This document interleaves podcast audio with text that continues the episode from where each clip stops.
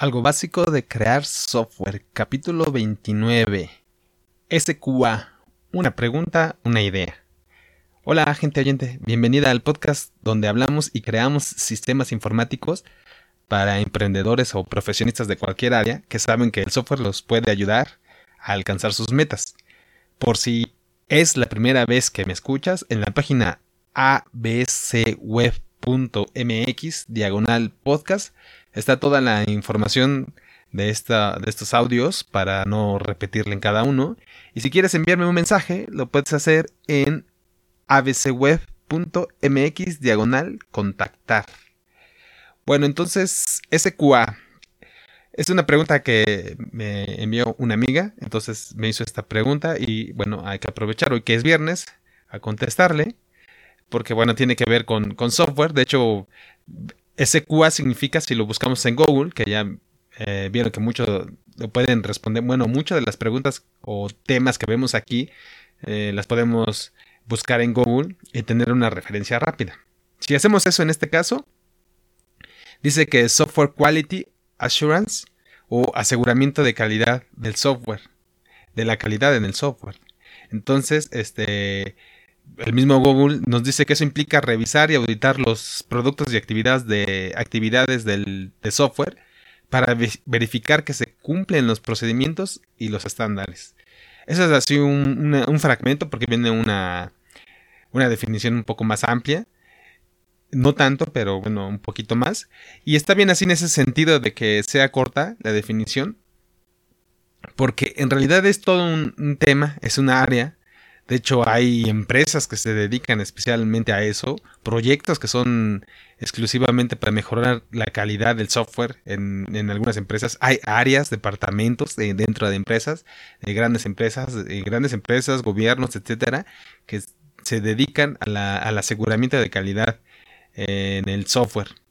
Entonces, eh, parece ser que es todo un proceso, toda una cultura, todo una eh, documentación grande, amplia, eh, de autores y temas, ¿no? El otro día estaba viendo, por cierto, un, video de una este, investigadora ahí en UNAM que dice que en México eh, se dieron cuenta hace, hace unos años, que por cierto, en este año se cumplen 60 años del el cómputo en México, pero ellos cuando empezaban ellos, decía que hace como 35 años, eh, era un gran problema la calidad del software. Yo creo que todavía es un gran problema. Entonces, pero, desde entonces se dieron cuenta y empezaron a, tratar de hacer algo, ¿no? Y empezaron ahí a, reunir un equipo de trabajo que, bueno, ahí salió el comentario que fueron eh, mujeres.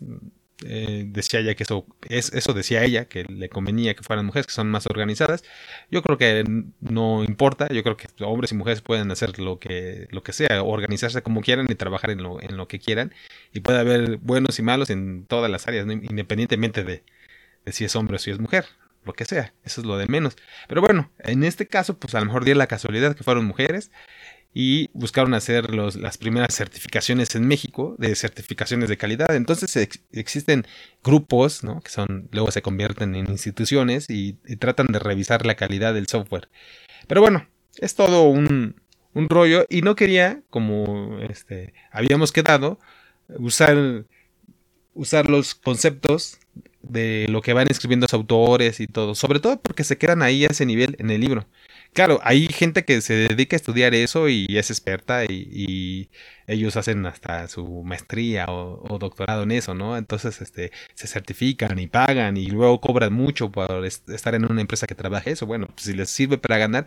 Pero hablando realmente del software, nos hace falta mucho. En la industria nos hace falta mucho. Es lo que yo veo. En realidad, casi la mayoría de los proyectos fallan en algo. No, no le atinan al precio, no le atinan al tiempo, no le atinan a las personas, no cumplen exactamente lo que debe de ser.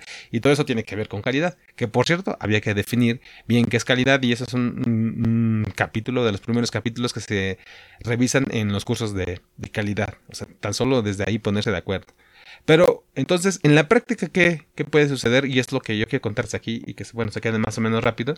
Algún día yo fui a una conferencia de un director o un, director importante, no el director general, pero sí uno de los importantes eh, de Toyota, cuando Toyota, hace como 5 años, 6 años, era la segunda fábrica de autos a nivel mundial, de la marca Toyota, en primer lugar estaba Ford.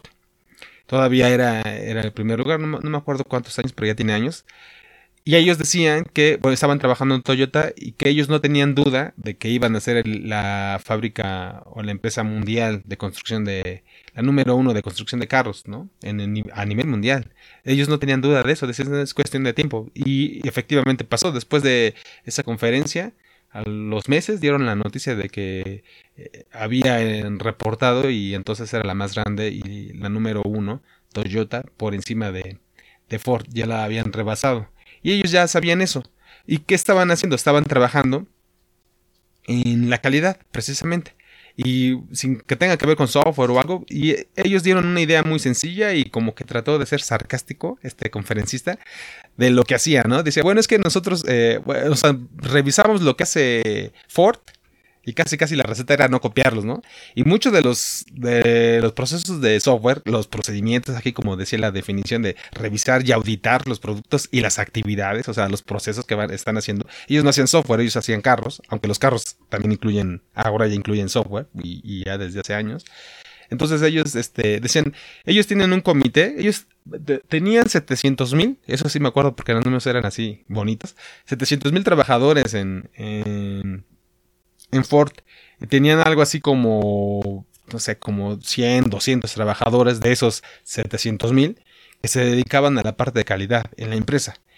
Y, de, nosotros eh, tenemos en Toyota 70 mil trabajos, 70 mil empleos, es el 10% de empleos, era, era más pequeña y aún así lograban, iban a ser más grandes, eso no les quedaba duda y lo lograron. Y no tenían, este, decían, ¿cuántas personas creen que se dedican a calidad en Toyota? Si, eh, si 700 mil son como 200 personas allá en Ford, ¿cuántas personas serían ahí, aquí en, en Toyota? Entonces ahí la gente hace sus cálculos y todo. No le atinaron. Eh, él nos, dijo que eran 5. 5 personas. Era un comité de calidad. Y de hecho han sido, han sido y iban a ser siempre 5. Aumentaba uno por cada eh, 10 mil, 20 mil, 30 mil. Me acuerdo algo así exagerado. O sea, a lo mejor podían duplicar el, número de empleados, pero iban a necesitar nada más uno o dos más en, calidad, en el comité de calidad. Y, los otros en Ford tienen cientos de personas porque tenía que ir a verificar lo que dice aquí la, definición, revisar y auditar los productos, ¿no? Y las actividades, las personas, lo que están haciendo ahí, tienen que estar revisando todo. Y, eso ellos lo ven así tan lógico como pues, está mal. ¿Por qué tienen que estar revisando las personas el trabajo de otras personas que se supone que deberían estar haciendo bien su trabajo, ¿no? Bueno, y dice lo que pasa es que nosotros, eso sí, ellos tienen en, la, en el departamento de auditoría de calidad, pues tienen 200 personas, les digo más o menos así, eso sí, eso no recuerdo bien, pero algo así, o sea, sí eran cientos, y este, y nosotros tenemos en personas que revisan en la calidad 70 mil, o sea, todos, todos revisan la calidad. Esa era la diferencia en Toyota. Y dice, lo que pasa es que aquí los cinco personas del comité lo único que hacen es verificar que, todos más o menos tengan idea de lo que tienen que hacer, sacar algunos reportes o algo muy sencillo. Pero los verificadores son los trabajadores.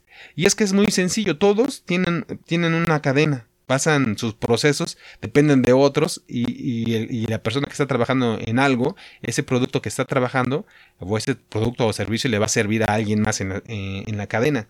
Entonces, él tiene que revisar lo que le llega del, anterior, ¿no? De la persona anterior, del equipo anterior. Y ese equipo, persona, tiene que revisar lo que va a hacer y tiene que asegurarse de entregar bien las cosas al siguiente equipo. De todos modos, el siguiente equipo, el que los recibe, él es el que tiene que revisar. Entonces así ya no gastaban en auditores ni ellos mismos estaban revisando todo el tiempo.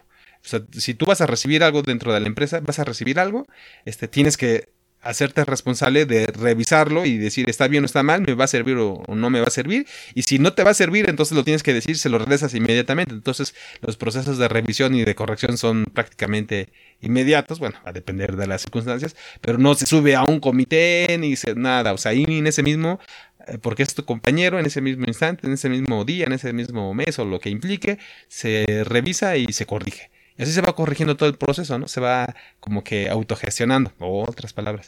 Bueno, dice que a partir de eso también han salido Y bueno, desde décadas antes, las, estas eh, metodologías japonesas eh, de las Sigma, o sea, las 6S, que tienen que ver con limpieza y hacer simple, sencillo, etcétera, varias cosas que también ellos estaban aplicando, pero bueno, lo importante es que ellos decían, ¿cómo los de, o sea, le vamos a ganar a Ford simplemente con esta cosa, con, con la calidad, y es porque todos nos hacemos responsables de, todos. Entonces yo quisiera traer esta idea para responderle a mi amiga, bueno, SQA pues, como tal, como concepto lo puede buscar ahí en Google y todo el mundo lo puede eh, consultar y hay documentos y hay revistas y hay hasta cosas este, oficiales, por decirlo de alguna manera, institutos y tal, y todo un montón de investigación que pues, algunos no digo que no les haya servido, pero la gran mayoría no creo que esté funcionando. Y este, que no puede ser, no, no digo que no le funcione en lo personal a alguien, ¿no? Y sobre todo si está ganando bien de eso. a lo mejor es su meta, esa es su calidad. Pero este, la idea que yo quisiera dejar en la práctica, en estas, y sobre todo en esta Mm, comunión en esta comunidad que estamos haciendo aquí de crear software, pues que sea un software de calidad, sí, pero vamos a estar revisando las cosas que, que estamos haciendo y que estamos entregando. Entonces, así, si un usuario es el que pide, que estamos viendo aquí el enfoque del usuario, es el que pide el software, es el que pide la documentación, porque es el que la va a necesitar, porque la tiene que entender, porque a veces pues, él la va a revisar. No que resulta que la documentación es uno de los grandes problemas, porque nadie ni la, o sea, el que la hace ni este ni la quiere hacer y ni sabe cómo hacerla ni entiende. Y luego pues ya la hace y el que la tiene que revisar pues, debería ser el usuario, si depende si es el manual de usuario, si debería ser un técnico, si es el técnico. Debería de ser de hecho él mismo el que lo hace porque le tiene que servir a él. Yo, esa, esa, filosofía tengo de que eh, yo tengo que documentar simplemente porque asumo y reconozco que no me acuerdo de lo que hice el año pasado. Y entonces el sistema que hice el año pasado no me voy a acordar de por qué hice esas cosas. Entonces tengo que documentarlo para mí mismo. Y, y, eso, eso, me ha salvado. Entonces, si lo hacemos para nosotros mismos, yo creo que eso, la calidad suficiente como para enterarnos nosotros mismos, como si no fuéramos nosotros, como si ese fuera el trabajo que vamos a recibir, Así nos hacemos responsables de entregar. Y si cuando recibimos algo, ya sea la propuesta, una simple idea de un cliente, revisamos que eso nos sirva a nosotros, y si no nos sirve regresárselo al cliente, sabes que no te entiendo, eso no es correcto, dímelo de otra manera, y vamos a poner y lo resolvemos, hasta que no revisemos todos y seamos todos responsables durante todo el proceso de software, es cuando yo creo que vamos a obtener calidad, y eso es en los, en los, en los casos que nos puede resultar mejor la calidad. Esta es la idea que, que yo dejo, que yo planteo, esa es la que he usado, no la he visto en otro lugar, la escuché y la aprendí ahí en esta conferencia de un director de Toyota de hace muchos años. Y bueno, es como ha funcionado. Al final, en la práctica, muchas de las personas que tienen calidad cuando desarrollan un software, sobre todo, ya sea de manera independiente o de manera eh, en una empresa por, por cuenta ajena, cuando se trabaja para alguien más, eh, son las personas a las que están llamando siempre. Eso, eso sobresale, de todos modos eso sobresale. Las personas que no, tienen un buen trabajo normalmente se van relegando solitas, solitas. Eso nos decía el entrenador cuando eh, en, otra área, también en el deporte, había habíamos quienes nadábamos más y le echábamos más ganas a lo que sea, y hay gente que procuraba mejor trabajar lo menos posible. Y el entrenador nos decía, no se preocupen, porque nos vio así como preocupados a los que sí le echábamos ganas. No se preocupen, solitos, no, no los tengo que correr ni nada, solitos se corren, solitos se van haciendo a un lado. O sea, la gente se va eh, haciendo diferente unas de otras, entonces van tomando, tomando su lugar. Entonces, eh, a lo que ha funcionado, al menos en lo personal, y debería de seguir funcionando en estas prácticas de hacer software, aquí pues, es esa, es este estar revisando lo que cada quien tiene que, con lo que se tiene que trabajar y, lo que yo produzco como resultado tiene que ser algo suficiente como para que yo mismo, en un futuro después, probablemente lo pueda aceptar como un trabajo bien hecho, ya sea documentación, programa, una cotización, este, cualquier documentación, y eso nos va a dar la mejor calidad. Entonces, esa es la idea que propongo para estar revisando la calidad. No mucha gente, no muchas personas.